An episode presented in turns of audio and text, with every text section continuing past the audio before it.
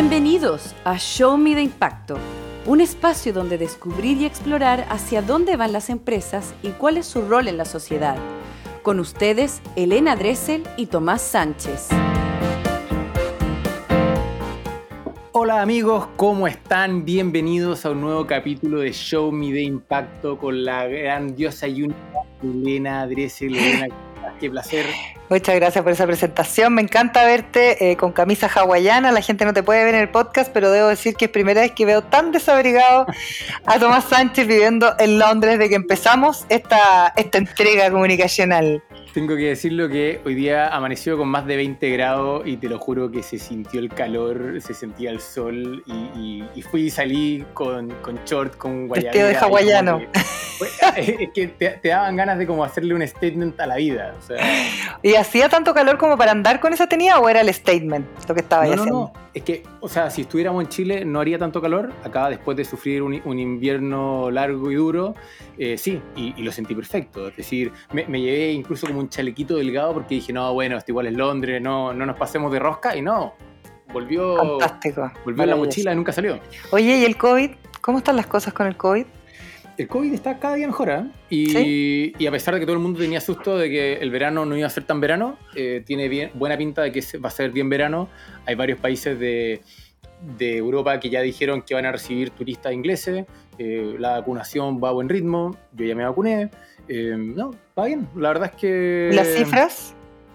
Las cifras no me he fijado bien esta última semana. Entonces, si te respondo, te voy a mentir. Ya. Pero, pero nadie ha comentado nada, entonces eso es como un símbolo de que vamos bien no hay autoridades que salgan a comentar todos los días las cifras, no está como acá en Chile todavía. No, sí, verdad. Lo que pasa es que yo soy un poquito menos paranoico, entonces no lo estoy mirando todos los días, Ya, ya, perfecto. Pero si hay un reporte de cifras todos los días, etcétera, etcétera. Sí, sí, sí. Ojo, igual Chile es bastante ordenado. Yo lo he visto en comparación a un montón de temas, incluso con el tema de las, fases, que hoy día está como muy debatido en Chile, de que de repente dicen, oye, no está claro cuando pasamos de fase a fase. No está claro porque hay una discusión política entre medio y hay una autoridad y una mesa técnica que toma decisiones. Pero ah. acá es derechamente antojadizo. O sea, acá no hay ni siquiera un par de parámetros como establecido. Entonces. Ah, o sea, eh, las autoridades llegan y toman la decisión y chao. Tal cual. Y, antes habían tres fases y de la noche a la mañana inventaron dos más. O sea, así fue hace un par de meses atrás. O sea, se está haciendo todo sobre la marcha finalmente. A raíz del virus. Oye, Vamos a estar hoy día conversando precisamente con una organización que trabaja en Chile, en México, en Colombia, en Brasil, estamos hablando de laboratoria. Vamos a estar hoy día en una conversación bien interesante con Daniela Zarazosa, que es eh, la directora de data, de monitoreo y de evaluación en laboratorio, o sea, la que tiene toda la, data, ¿no? todas las métricas para entender cómo la reconversión laboral, y ellos se dedican precisamente a aquello relacionado con el manejo de tecnología, va abriendo oportunidades muy interesantes para probablemente un porcentaje de la población latinoamericana que no ha podido acceder eh, a buenos puestos laborales o que accede a puestos más precarios precisamente por un tema de eh, cómo funciona la mecánica de los estudios ¿no? en, estos países que están en vías de desarrollo y donde realmente el trabajo que ha hecho el laboratorio de la mano también de las necesidades de la empresa eh, ha sido un, upgrade para mucha gente y probablemente debiéramos pensar en una masificación de eso, sobre todo en las circunstancias en las que vivimos. A ver, eh, creo que hay un montón de temas para comentar del caso del laboratorio. O sea, primero, bueno, primera vez que tenemos a una invitada conversando desde Colombia. Bueno, check. Muy excelente. Segundo, este, este, paradigma de cómo cambia del concepto de bootcamp versus carrera, donde hay muchas veces que los bootcamp pueden ser de dos semanas, en este caso es uno extenso que es de un año, pero en el fondo este concepto de entrar específicamente a, recoger y a aprender ciertas habilidades y que efectivamente, y ahí viene el tercer punto, el link tan directo con el mercado, con, con el mundo laboral y que de mm. alguna manera no sea una academia o no sea un título desconectado de la realidad, porque al final del día, de nuevo, una de las grandes crisis que hemos visto en Latinoamérica es, es la deuda de, de los estudiantes que después no tiene retorno financiero y eso es un problema. Claro, claro, exactamente. Estas promesas incumplidas, ¿no es cierto? Y ahora con la migración y todo, la verdad es que son temas que son interesantes de, poder abordar y, tener una perspectiva de futuro. Eh, y, además por, el desarrollo de Latinoamérica, porque la verdad es que es muy caro estar invirtiendo en, lo que cuesta una carrera universitaria, cuando uno se da cuenta de que la, Elena está sacando fotos para poner influencer, entonces no, no No, como que influencer. Yo saco fotos para Oye, entonces el punto es que eh, es mucho más rentable y creo que es un camino muy viable de cara al desarrollo de Latinoamérica tener en el fondo economías que estén más centradas en, en el conocimiento. Y cuando uno lo ve, como muchas empresas latinoamericanas que le dan servicios de software a Estados Unidos, aprovechando que estamos en el uso horario más o menos parecido, uno se da cuenta de la oportunidad que tiene, o lo que ha hecho India con Europa, que Exacto. en el mismo uso horario. Entonces, pero uno se da cuenta hay un tremendo potencial por los diferentes tipos de cambio, por el costo de la vida diferente entre países. Entonces, un buen equipo de desarrollo sentado en Perú, en Colombia o en Chile es capaz de competirle a cualquier equipo de desarrollo sentado en California o en Nueva York y, y todo, y todo mejore. Sí, ojo, Oye. explotemos las ventajas de la globalización para este, para este lado también. Exacto, cuando hablamos de economía, pasar de una economía extractiva a una economía social, ahí tenemos una herramienta que es súper efectiva, pues es que al final... Y hay que hacer la pega. Sí, Oye, oye, hay que hacer la pega y, y- y- y ahí tenemos una crítica para el mundo empresarial, una vez más. Sí. Estábamos comentando en la, en la previa con el Nena que ya han pasado un par de semanas post eh, elecciones de constituyentes. Y creo que acá, en- no sé si es solamente el mundo empresarial, creo que es la elite completa. Es Mm. que en el fondo fue una cachetada, le pasaron por encima, le pegaron en el piso a, a todo el mundo, si lo queremos más tradicional. Eh, las expectativas decían de que los grandes clásicos partidos de izquierda y derecha iban a sacar más o menos el 70% de los votos, que ya era bastante menor al clásico 80-85% que normalmente sacaban, pero sacaron la mitad. Es decir, entre la clásica concerta más la clásica derecha, sacaron un 35% de los votos. Y cuando eso pasa en cualquier lugar decente del mundo, renuncian los presidentes de partido, la gente rasga vestidura, dicen, oye, nos vamos a meter en una jornada de reflexión intensa, tenemos que refundar nuestra idea, nuestro programa, nuestra propuesta al país. Oye, no pasó nada. Mm. No pasó nada. Y ojo, y, y por eso digo la ley completa, porque en el fondo es desde el mundo político, pero también desde el mundo empresarial. Porque el mundo empresarial siempre juega un poco como, como espectador. Y la verdad es que las grandes empresas son muy protagonistas en nuestro sistema económico. Y, como Y político también. Claro, y político también, pero en el fondo, al ser protagonista, uno tiene que ir y decir, oiga, Mm. esta es mi opinión, esto tenemos que cambiar, y no pueden seguir con el mono discurso de crecimiento, crecimiento, crecimiento. Si eso todos lo sabemos. En el Mm. fondo, digamos algo que no sea obvio. Sí, exacto. Crecimiento, empleabilidad. eh, vamos a poner en, en un poquito sobre la tela de juicio qué, qué tipo de empleabilidad, efectivamente, qué pasa con esto de... eh, lo, lo- lo- lo hemos tratado varias veces aquí también en el, en el podcast. ¿Qué pasa, por ejemplo, cuando uno empieza a pensar en, en- en la automatización de ciertos empleos y efectivamente este fondo solidario del que se habla no solamente en Latinoamérica, se habla en todas partes del mundo, eh, la reconversión, que es un temazo que pocas veces vamos abordándolo y uno no lo escucha desde el mundo empresarial tampoco. ¿ah? Eh, a veces que los independientes también van a poder organizarse y eh, bajo las reglas del juego que tenemos, poder también demostrar que la independencia puede tener eh, no solamente voz, sino también voto sobre una sociedad que está eh, normada por otras reglas del juego y cómo vamos moviendo un poco la cerca también, ¿no? Que yo creo que, que, algo obligatorio. Eh, tuvimos una cuenta pública hace algunos días acá en Chile del presidente que está con una muy baja popularidad, pero él eh, por primera vez, yo te diría, empieza a hablar de temas que eh, no se trataban, no se tocaban por parte de un Mm. presidente. Y si el presidente ya lo está haciendo, bueno, uno esperaría que del mundo empresarial también hubiera eh, algunas ideas que fueran claras y que, como lo decías tú, vayan en pro del bien común. No solamente del, del mundo empresarial como si fuera un mundo aparte de la sociedad que finalmente está formada por todos. Mira, yo creo que hay un ejemplo que es muy bueno, y el mundo de la AFP. La AFP, en términos de hacer gestión de activos y sacarle rentabilidades a los ahorros para las pensiones, han hecho una excelente labor. Sin embargo, se desentendieron del aspecto político y de las necesidades de Chile. Y en el fondo correspondía de que si ellos tenían tal eh, eh, responsabilidad y conocimiento en sus manos, ellos deberían haber sido los primeros en levantar la mano y decirle al país, país, necesitamos de que los ahorros eh, sean mayores. Esto no va a alcanzar. Una tasa de cotización de un 10% no es suficiente. La edad de jubilación tiene que cambiar también. Tenemos que resolver los temas de las lagunas. A, B, C, D, E, F, G. Es decir, somos grandes empresas, pero no por eso tenemos que quedarnos callados frente a los desafíos que tiene el país. Y creo que Mm. eso mismo le está pasando hoy día al, al gran empresariado, donde mira como espectador cuando es protagonista. Y como Exacto. protagonista no puede solamente defender sus intereses, sino que tiene que defender los intereses del país. Y eso Mm. es lo que tú estás diciendo recién, Elena. Tienen que ellos poner el tema de, de, de reconversión laboral arriba de la mesa, pero no como un comentario en una carta al diario. Claro. Tiene que ser llama al ministro, presiona al presidente, vamos, hagamos la mesa de trabajo, conversemos con la universidad. Trabajo con la universidad, exacto. Es eh, eh, decir, de nuevo, hay, hay un montón de desafíos de cómo generar industria, aumentar la productividad. Ellos son los primeros que saben cuáles son los planes de automatización. Bueno, tenemos un desafío por delante, tenemos que generar mejores links entre el mundo empresarial, el mundo de las pequeñas y medianas empresas, el mundo de la tecnología, el mundo de los centros de investigación. Hmm. No va a pasar solo. Y para eso, queridos empresarios, los necesitamos. ¿Vamos con nuestra entrevista? Ah, y dejamos para después el tema de identidad. Es que, bueno, después de la entrevista vamos a tocar un tema muy bueno que tiene la Elena eh, sobre identidad digital. Esas cositas que me gusta a mí tratar, traer desde. Yo desde Chile te informo lo que está pasando donde estás viviendo tú, en Europa.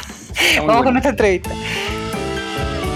Eh, mi nombre es Daniela Zarzosa, soy la directora de Data y Monitoreo de Evaluación en Laboratoria. Eh, soy apasionada por medir el impacto y por eso es que mi trabajo se ha centrado en poder saber cuál es el retorno económico eh, de nuestro bootcamp educativo. Daniela, oh. ya, ¿quién pregunta? ¿Quién dispara primero? Dale, dale. Daniela, bienvenida, muchas gracias por estar con nosotros. Eh, primero contarle un poco a la gente mm, brevemente lo que hace Laboratoria para que lo puedan entender mejor. Laboratorio es una organización orgullosamente latinoamericana eh, que trabaja para impulsar a mujeres que sueñan con un mejor futuro eh, y que sueñan con comenzar y crecer una carrera transformadora en tecnología. Eh, hacemos esto mediante un bootcamp intensivo que dura seis meses, donde ellas adquieren habilidades técnicas y socioemocionales y está dirigido a mujeres que aún no han podido comenzar una carrera profesional. Eh, tras el programa los conectamos con empleos de calidad en desarrollo de software y, diseño de experiencia de usuario, donde ellas comienzan sus carreras y pues también a la vez impulsamos una comunidad de egresadas que se apoyan mutuamente eh, y que están creciendo ahorita como futuras líderes del sector de tecnología. Daniela, y para entender, antes de, meternos a lo que estabas comentando en tu presentación, que lo encontré muy interesante, ¿qué es lo que específicamente le enseñan a, las mujeres en el, en el, bootcamp? Es decir, estamos hablando de programas, o sea, perdón, lenguaje de programación, ¿qué lenguaje específicamente? Estamos hablando de habilidades socioemocionales, estamos hablando, como tú decías, de, de armar un network, una red de apoyo. Si pudieras como profundizar en eso. Claro, mira, nuestro programa tiene una duración de seis meses y el objetivo es eh, desarrollar habilidades altamente demandadas y relevantes para el mundo empresarial, enfocadas en la capacitación de desarrollo web. Entonces, las nuestras estudiantes aprenden en lenguajes de programación específicamente hablando, JavaScript, y también tenemos perfiles de estudiantes que eh, se gradúan como UX designers, es decir, aprenden temas de habilidades de experiencia de usuario. Em, es toda una metodología basada en proyectos, utilizamos la metodología ágil y desarrollamos habilidades socioemocionales que tienen que ver que están súper relacionadas con, con habilidades que realmente las lleven a ellas a tener como una carrera profesional exitosa en temas de organización de trabajo, flexibilidad, eh, dar y recibir feedback, son algunas de las cosas que, que trabajamos con ellas durante el bootcamp. Oye, una pregunta antes de entrar de lleno al tema, pero esto es algo que me genera mucha curiosidad. Yo últimamente le he andado preguntando a todos los jóvenes así de 15, dice, oye, ¿por qué no, ya que son usuarios tan activos y tan férreos de la tecnología para todo lo que hacen, ¿por qué no aprender eh, qué es lo que pasa en el backstage, ¿no? Cómo, cómo funciona esta tecnología? En general la gente le tiene como, como temor, desconocimiento. ¿Cuál es como el primer approach que pasa con la gente cuando uno le dice, oye, aprende esto porque esto te va a dar un 2.0 en, en, tu carrera. ¿Qué, ¿Qué, pasa ahí? Creo que eh, hay varias cosas ahí. Primero, eh, en temas de cuando te dicen tienes que aprender a programar, tú lo primero que piensas es, tengo que aprender astrofísica o algo parecido, eh, y no es así, ¿no? Hay un montón de estereotipos alrededor de la tecnología, de que solo los superdotados pueden acceder a este tipo de trabajos de crear tecnología, crear productos, eh, páginas web, aplicaciones. Eh, y creo que esa es como la primera barrera que tú encuentras, ¿no? Estos, estos estereotipos de que es algo muy difícil de aprender. Segundo, cuando lo miramos un poco más en, la parte de, de, si lo dividimos por género, eh, pues realmente las mujeres encuentran otra barrera, ¿no? Y es que la tecnología y, crear productos tecnológicos históricamente o en los últimos años se ha visto relacionado solo con el género masculino y, son los hombres quienes han ocupado mayoritariamente eh, las vacantes de estas profesiones, ¿no? Entonces, eh, las mujeres por estereotipos de género nos hemos visto relegadas a escoger otro tipo de ocupaciones, ¿no? Y, no escoger nuestra carrera dentro de, las carreras STEM que le llaman. Y, también eso implica ser una eh, otra barrera para el 50% de la población, el no decidir querer estudiar una carrera STEM.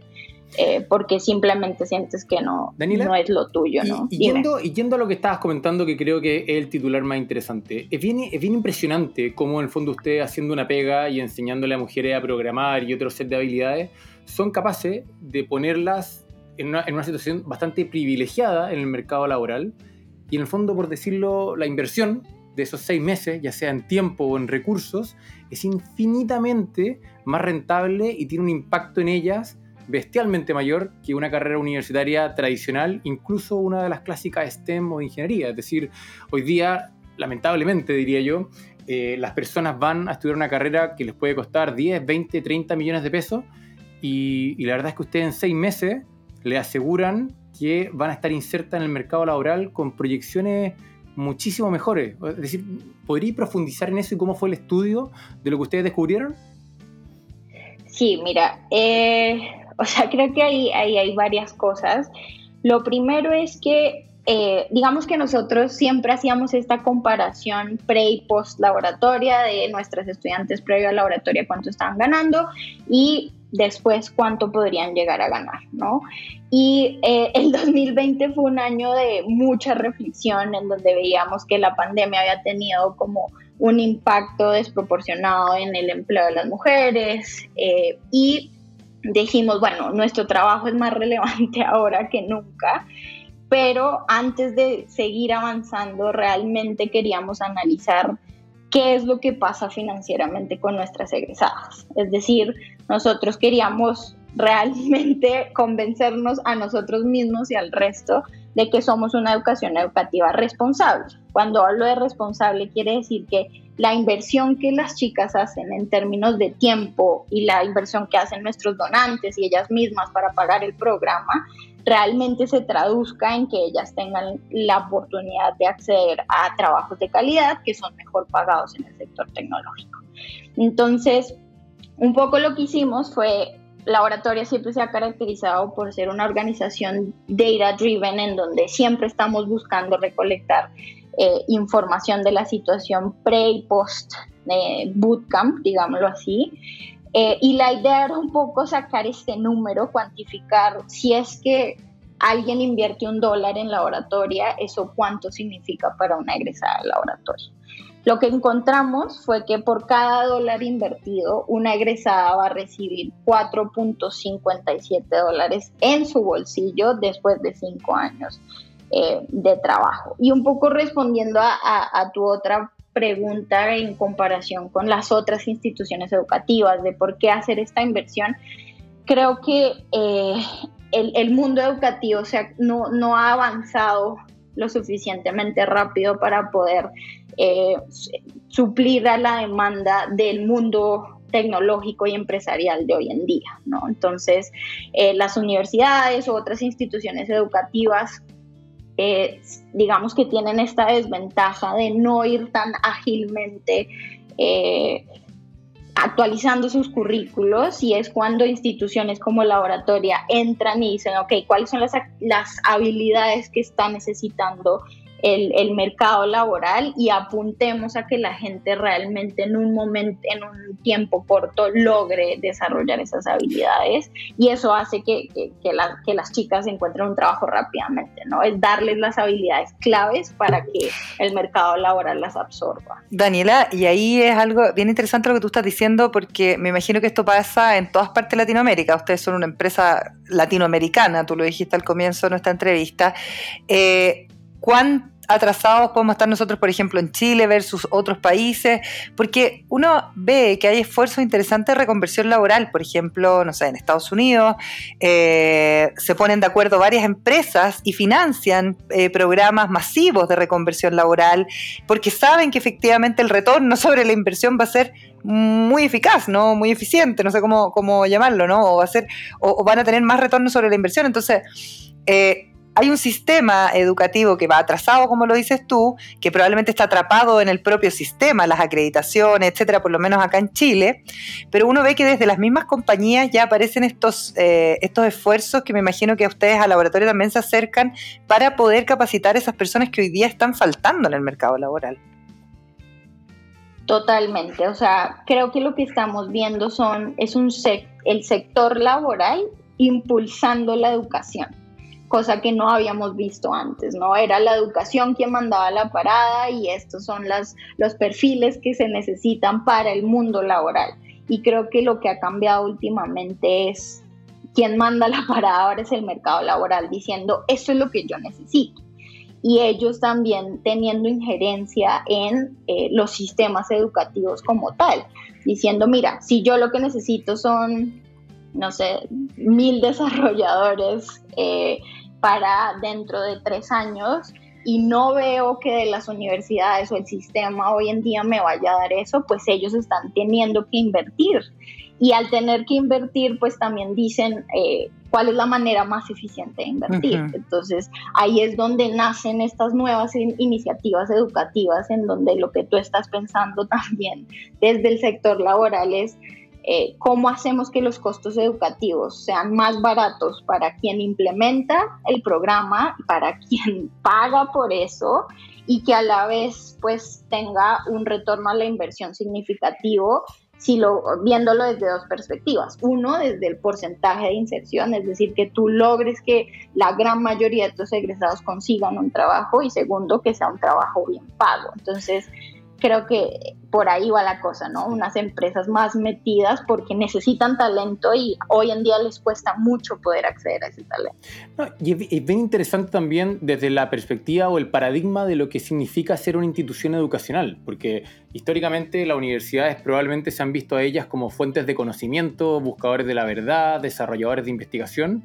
pero es interesante cuando tú lo planteas única y exclusivamente desde el punto de vista de la rentabilidad y el impacto que tiene para el estudiante. Entonces se deja de justificar tal vez una, una, carrera más larga porque tal vez es buena para la universidad, se deja de justificar simplemente el prestigio o el tener el cartón después de no sé cuántos años y empieza a ponerse al centro de la discusión y de la conversa y de la oferta finalmente para el estudiante, es cuál es la empleabilidad, cuál es el retorno, cuánto vale la pena ponerse a estudiar.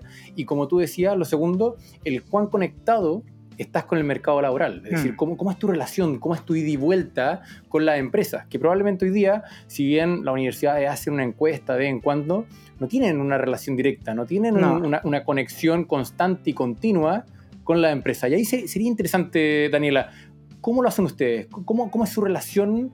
con el mercado, con las empresas para entender, oye, hoy día justamente tenemos que entrenar eh, Java versus decir, no, tenemos que irnos de vuelta a PHP o, Python o, lo que sea, ¿no?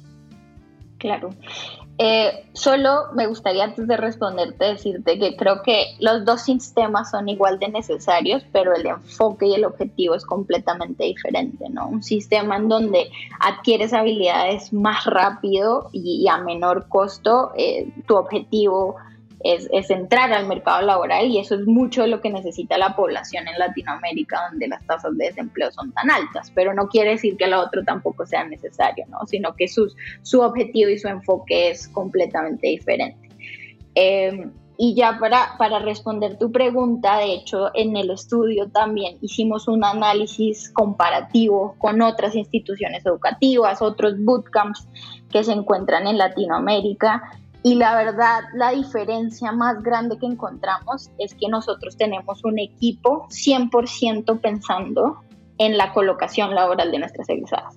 O sea, Laboratoria invierte gran parte de sus recursos en eso, en que nuestras egresadas eh, logren tener un trabajo. ¿Cómo lo hacen? Simplemente eh, creo que es salir del edificio y establecer relaciones con las empresas.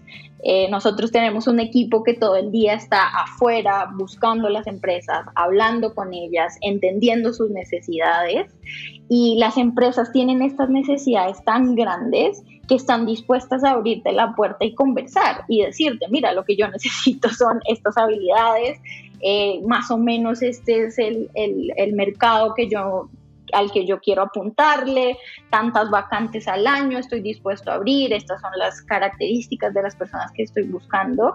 Y toda esa, esa información la traemos al bootcamp para retroalimentar nuestro currículum, nuestras, nuestros proyectos, las habilidades que queremos trabajar con nuestras estudiantes. Entonces, eh, creo que la diferencia es tener un equipo, o sea, invertir en un equipo que está 100% conectado con el día a día de las empresas y, que recolecta un montón de información de sus necesidades.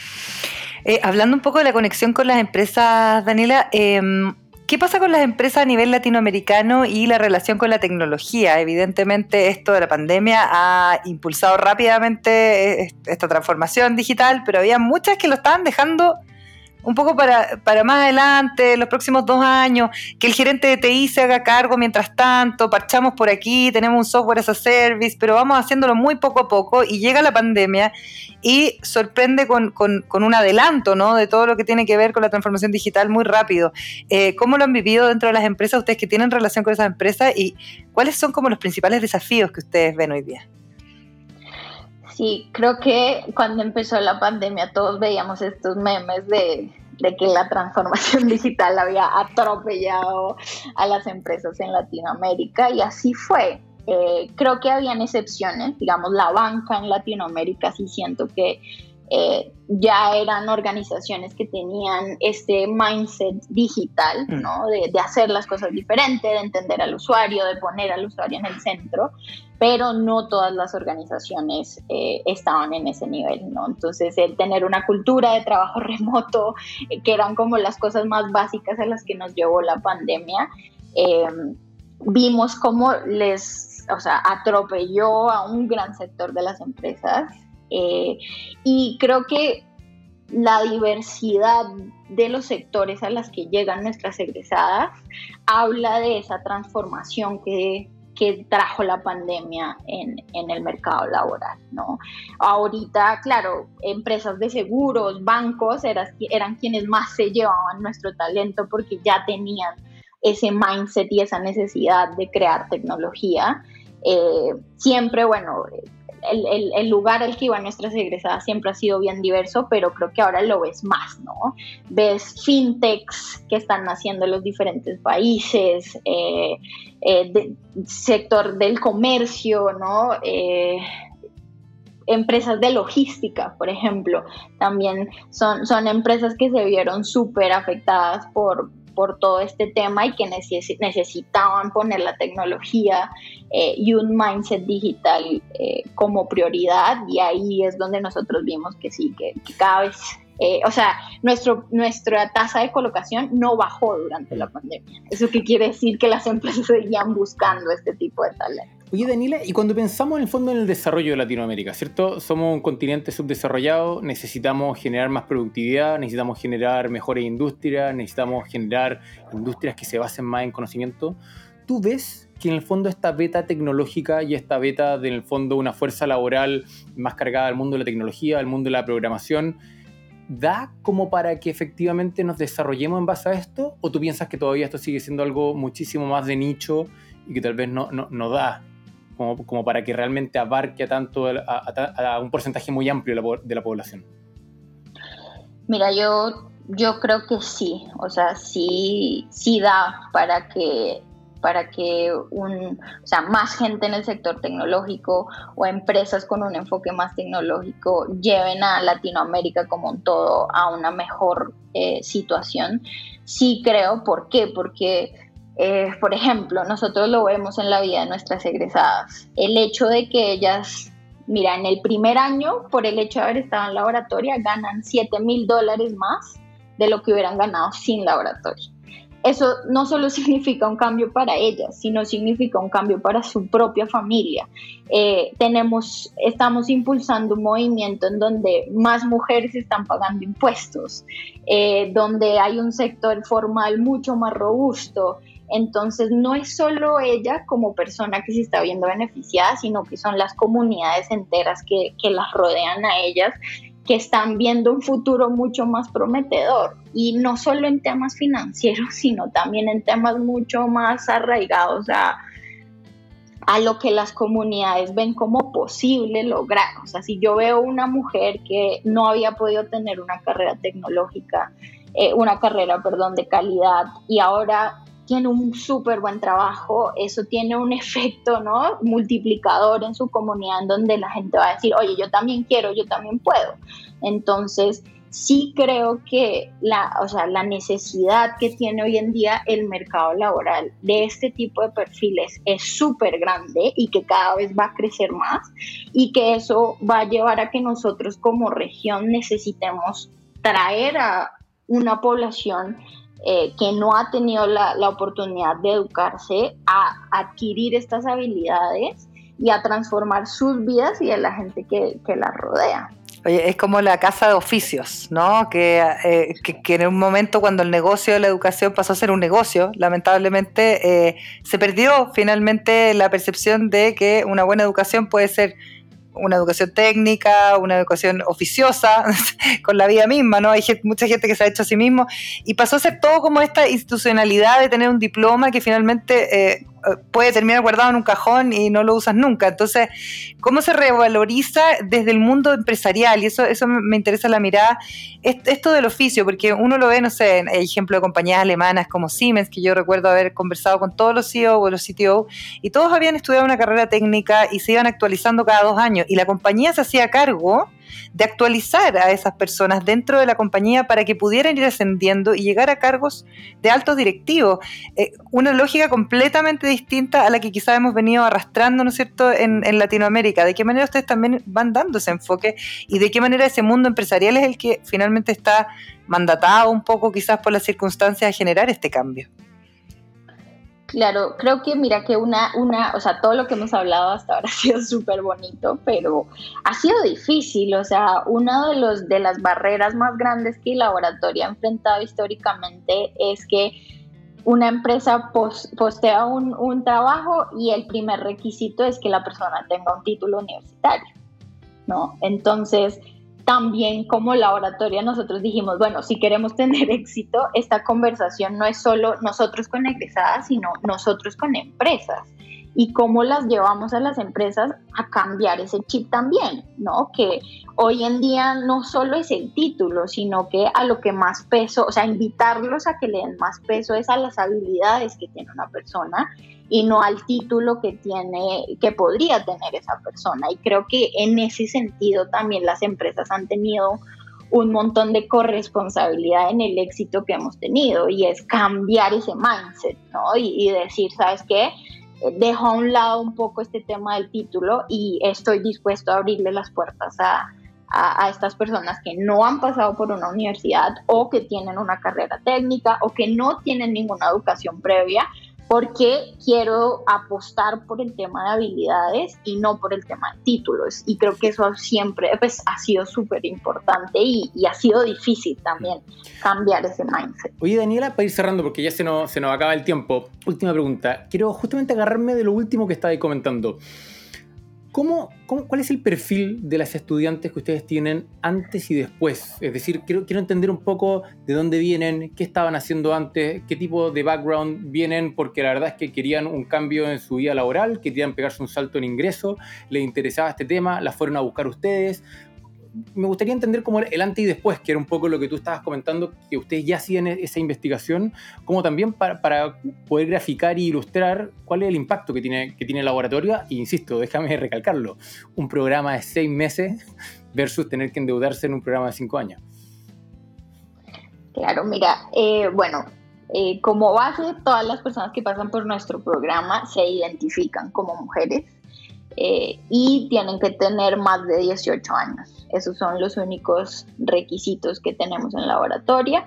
eh, y que no hayan tenido, digamos, una oportunidad de calidad de educación o laboral previa al laboratorio. Eh, por darte una, una, foto, más o menos lo que nosotros vemos previo al laboratorio es que el 70% de las personas que admitimos están, no están trabajando en ese momento, es decir, no tienen ningún tipo de ingresos, solo el 30% lo está haciendo y ese 30% tiene un promedio de más o menos 370 dólares de ingresos.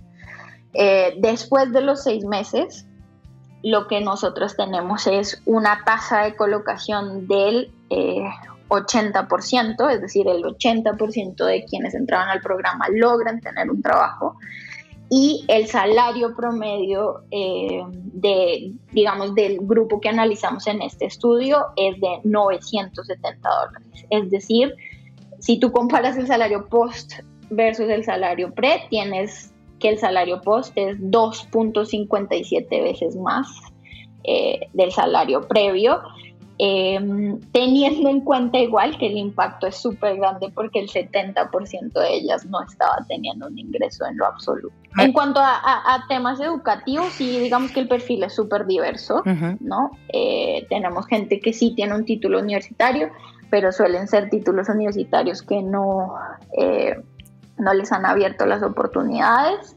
Eh, pero sí, más o menos el 60% de ellas eh, no tienen un título universitario. Solo para, terminar, Daniela, eh, ¿dónde, ¿en qué países de Latinoamérica operan? ¿En toda Latinoamérica? ¿Y dónde la gente puede encontrar más información de laboratorio? Porque me imagino que habrá muchas personas que se habrán interesado precisamente por ser parte de esto. Planes que me imagino que además están bastante híbridos o ya completamente online. ¿Cómo lo están haciendo también? Sí, bueno, mira, nosotros teníamos un programa presencial y la pandemia nos llevó a tener un programa 100% remoto. Hoy en día operamos 100% remoto. Estamos en Perú, Colombia, Chile, México y Brasil.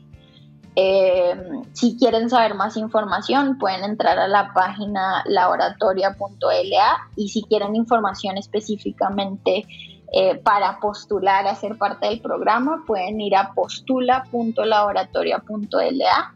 De hecho, ahorita la generación 18, para la generación 18 de Chile está, la convocatoria abierta, así que eh, las chicas que estén interesadas se pueden ir ya a la página y postular. Solo eh, que sean, se identifiquen como mujeres y mayores de 18 años, o sea, las chicas pueden tener hasta 90. Exacto. Ya, perfecto. 92 también, ah, 92, para que no dejemos a nadie afuera. Oye, eh, Daniela, te quiero agradecer. Es Daniela Zarosa, directora de Data Monitoring y Evaluation de Laboratoria, por esta conversación súper interesante. ¿eh? Te pasaste. Muchas gracias. Oye, muy, muy buena la conversa con Daniela. La verdad es que justamente lo que estábamos conversando a mí realmente me impacta la capacidad, el impacto que es capaz de tener Laboratoria y otras instituciones similares sobre mujeres que, como ella bien contaba, muchas veces están desempleadas, no tienen educación formal o universitaria y de la noche a la mañana le multiplican el sueldo por tres. O sea, es impactante. Impactante. Y que no se vea esto como algo social, solo de impacto. Tiene un impacto social importante, pero si esto somos capaces de, masificarlo, yo creo que podemos pegarnos un upgrade como Latinoamérica hacia el mundo eh, y dejar de, como decía yo, de, pensar solo en economías extractivas, que las manzanas son manzanas y las peras son peras, como me dijo una vez un gerente general de una gran compañía, mm. eh, y empezar a transitar a algo que ya está ocurriendo y que realmente nos trae un montón de desafíos, pero también sobre todo oportunidades. Entonces creo que somos súper ciegos si no las vemos. Sí, no, eh, es brutal. Yo no entiendo realmente cómo no estamos literalmente echándole millones y millones de dólares a actividades de este estilo y que no estén pasando, no sé, las 100 mujeres que gradúa laboratoria todos los años, sino que mm. sean miles y miles. Exacto, mujeres y hombres. Oye, y la Unión Europea, que te quería comentar, eh, fíjate que están ultimando ya todos los detalles porque quieren hacer un sistema integrado de identidad digital, obviamente con todas las medidas de seguridad, para que todos aquellos eh, ciudadanos, personas que vivan en la Unión Europea puedan hacer sus trámites, pagar impuestos, estar completamente online, pero en una sola plataforma. Fíjate que es un sistema de identidad digital segura, como la han llamado en la Unión Europea, para mm. los ciudadanos de los 27 países que integran la comunidad. Y eh, la idea es poder tener completamente operativo este sistema de aquí a un año, lo dijo el Financial Times en la edición de eh, esta semana. Y em, el sistema lo que permite es guardar de manera segura todas tus contraseñas, tus datos, eh, se puede usar la huella dactilar o sistemas de identificación de retina, que tiene, es un mundo la identificación de retina. Yo estaba hablando con un par de expertos. O sea, tú, tú incluso podrías tener identificación de retina, por ejemplo, en los espejos de los autos sobre todo los buses cuando tienes que llevar en transporte público o los, los, buses escolares, y tú sabes que con la retina tú puedes saber si es que la persona, por ejemplo, bebió alcohol en las últimas ocho horas. y podría y, podrían los motores pararse y no, no permitirte manejar si estuvieras eh, con, no sé, con algún tipo de estupefaciente. O sea, tiene un nivel de detalle. y, y de hecho, hayamos conversado este estudio que mostraba cómo la gente hoy día está cada día más reticente al reconocimiento facial y, hace mucho la diferencia si va a ser usado para temas de seguridad como para temas de publicidad. Claro. dejémoslo para el próximo capítulo del tema, pero volvemos, a, la, identidad digital. Claro, esta identidad digital, la idea es que, mira, se está negociando con todos los Estados miembros de la Unión Europea para consensuar estándares técnicos, ¿ya? Eso es lo primero, para poder tener este sistema de identidad digital, primero se está hablando de regulación, de cómo se va a identificar, eh, de qué va a apoyar toda esta identificación con servicios que generen confianza, ¿no es cierto? Y se hizo, fíjate, un proceso de consulta pública. Esto es súper interesante porque es súper atingente lo que estábamos conversando antes. Eh, se hizo una consulta pública entre el 24 de julio y el 2 de octubre del año pasado para que la gente primero opinara. Y una vez que la gente opina y accede, ¿no es cierto?, a tener esta central que debiera estar súper regulada, consensuada, protegida, bueno, también desde la Comisión Europea están explicando que este tipo de sistemas lo que provee es, bueno, primero, eh, movilidad, o sea, tú podrías transitar por todos mm. los países sin ningún problema, podrías tener estos carnes verdes, ¿no es cierto? Todo esto que se está generando con códigos QR, pero tener la información centralizada. ¿Y para qué? Porque quieren ser los dueños, de alguna u otra forma, de la posibilidad de que los, de que los ciudadanos eh, elijan dónde quieren mm. poner su información. O sea, no que sean las compañías eh, tecnológicas gigantes que hoy día dominan el mercado y donde uno está todo el tiempo usando, ¿no es cierto?, sus aplicaciones y sus sitios, las que se queden con esa información sino que haya un poquito de fricción, por decirlo de alguna manera, entre eh, la propiedad que tiene como este sistema central, que está evidentemente es, el mandato de los ciudadanos, ¿no es cierto? La información que, se queda ahí y la que se quedan las grandes, eh, las grandes tecnológicas. Y esto está todo haciendo como de telón de fondo de dos normativas que se están tramitando. Una es la ley de mercados digitales, que está orientada a las grandes plataformas, que tienen más de 45 millones de usuarios, eh, y que no hagan abuso de su posición dominante en los mercados, ¿no es cierto? Y además que identifiquen claramente cuando se hace publicidad. Y por otro lado, la ley de servicios digitales, que lo que regula es la obligación que tienen las plataformas a cooperar con las autoridades cuando las autoridades van a luchar contra fraude o cuando están exigiendo transparencia en los algoritmos. Entonces, es todo esto que se está haciendo de una vez para generar este marco regulatorio y este, este consenso, ¿no es cierto?, de, ok, yo ya no me tengo que meter al, servicio de impuesto interno y a la tesorería, sino que me meto a solo un sistema integrado, pero tengo ciertos derechos en cuanto a mis datos y a mi privacidad, que hoy día probablemente están mucho más anticipados porque te vas metiendo a distintos sitios, entonces es muy difícil poder. Y, lo, que empieza a pasar también es que estaba leyendo una columna de que justamente hablaba de cómo también esto tiene que ver con la propuesta de valor como de ser europeo, ¿cierto? Mm. Porque uno lo empieza a pensar. Eh, Europa ya hace varios años sacó lo que se llama la norma de GDPR, que tiene que ver con toda la privacidad de datos. Pero es interesante que en el fondo son quienes están llevando la, delantera en esto y de alguna manera la, aseguran a sus ciudadanos, les dicen, oye, yo me preocupo de esto y el día de mañana, en la medida de que va a ser cada vez todo más interconectado, yo te puedo garantizar de que tus datos van a estar seguros, van a ser privados, se van a usar solamente cuando tú lo permitas, cuando sea en tu mejor interés y no en tu desmedro. Porque incluso si lo pensamos en todo esto que no, no, lo, no lo hemos conversado en el, en el podcast, creo, el, el, tema de las monedas digitales, pero no eh, criptomonedas, sino que eh, monedas digitales emitidos por bancos centrales nacionales, ¿cierto? Cuando empieza a pasar eso, también hay un tremendo riesgo de que de alguna manera todas las transacciones puedan ser seguidas o monitoreadas y por el mm. estilo. Y por lo tanto uno entiende que en un mundo que cada día más todo es digital, uno necesita un buen resguardo y un buen uso de datos. Y por lo tanto es muy importante porque como decimos, todo puede ser usado para algo bueno o para algo malo. Y esto me recuerda un proyecto que vi hace un par de años atrás que estaba haciendo, era la ONU junto con Microsoft y Accenture, donde estaban haciendo un proyecto de identidad global, que era muchísimo menos ambicioso, pero tenía que ver con lo siguiente, que lo encontré bien impactante porque uno no lo piensa normalmente.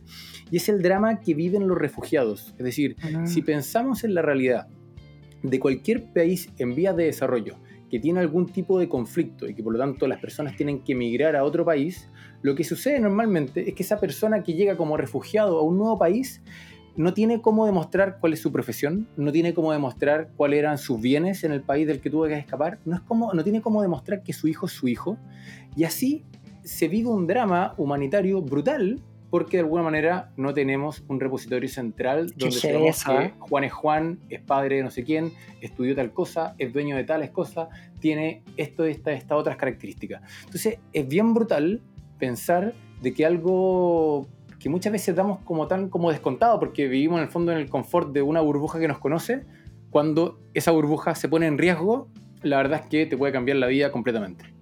Oye, interesantes los temas, interesantísima la conversación. Fue un capítulo redondito, Tomás Sánchez. Me encanta verte vestido de hawaiano mientras yo me voy poniendo cada vez suéteres y abrigos más gruesos. Y más parcas. Y más parcas. Oye, nos encontramos en una próxima edición. po. Recuerden Sí. hacernos RT, Un abrazo muy promocionarnos. grande a todos. Por favor, ahí coméntenle a su amigo, a su polola, a su polole, a quien usted quiera. Compártanlo en redes sociales. Se pasaron, que estén muy bien, tengan una muy buena semana. Eso fue todo amigos. Nos escuchamos en el próximo capítulo de Show Me de Impacto para seguir descubriendo cómo crear el futuro que queremos.